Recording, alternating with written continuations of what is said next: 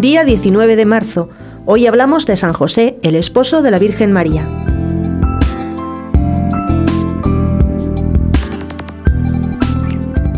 La Iglesia interrumpe en cierto modo la práctica cuaresmal para celebrar hoy la solemnidad de San José, esposo de la Virgen María, al cual se aplican las palabras evangélicas.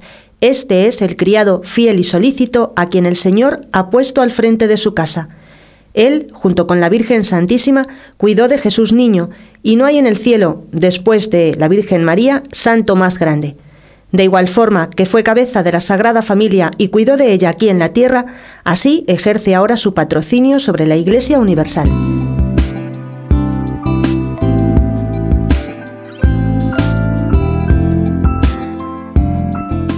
De San José únicamente sabemos los datos históricos que San Mateo y San Lucas nos narran en el Evangelio. Dios le confió sus dos tesoros más preciados, Jesús y María. Leemos en el Evangelio de San Mateo, Jacob engendró a José, el esposo de María, de la cual nació Jesús llamado Cristo. El evangelista tiene especial interés en recalcar que José está entroncado en la casa de David, de la cual saldría el Mesías según las promesas hechas a los patriarcas.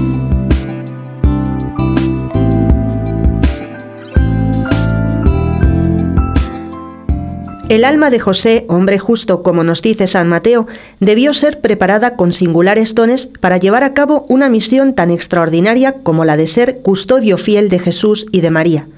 La santidad consiste en cumplir la propia vocación, y en San José esta consistió principalmente en preservar la virginidad de María, contrayendo con ella un verdadero matrimonio, pero santo y virginal, y en ser padre adoptivo de Jesús, Hijo de Dios y de la Virgen María el ángel del Señor le dijo, José, hijo de David, no tengas reparo en llevarte a María, tu mujer, porque la criatura que hay en ella viene del Espíritu Santo.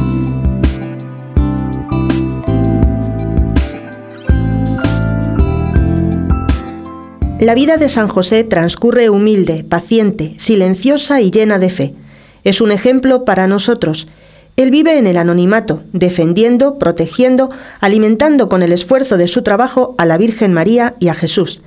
Se entretejen gozos inenarrables al tener junto a él a Jesús y a María, con incertidumbres y sufrimientos, perplejidad ante el misterio de la encarnación hasta que el ángel se lo esclarece, pobreza extrema en Belén, la profecía de Simeón, la angustiosa huida a Egipto, la vida apenas sin recursos en un país extraño, pero siempre fidelísimo a la voluntad de Dios, deja a un lado planes y razonamientos humanos para hacer lo que Dios le pide.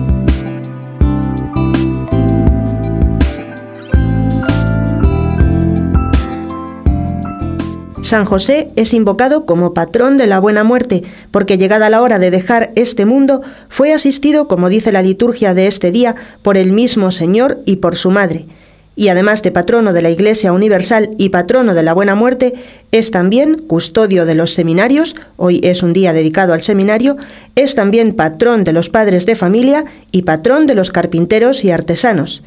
Pedimos hoy al Señor por todos e imploramos por intercesión de San José la gracia de responder con fidelidad, como Él lo hizo, a la vocación particular a la que Dios nos ha llamado.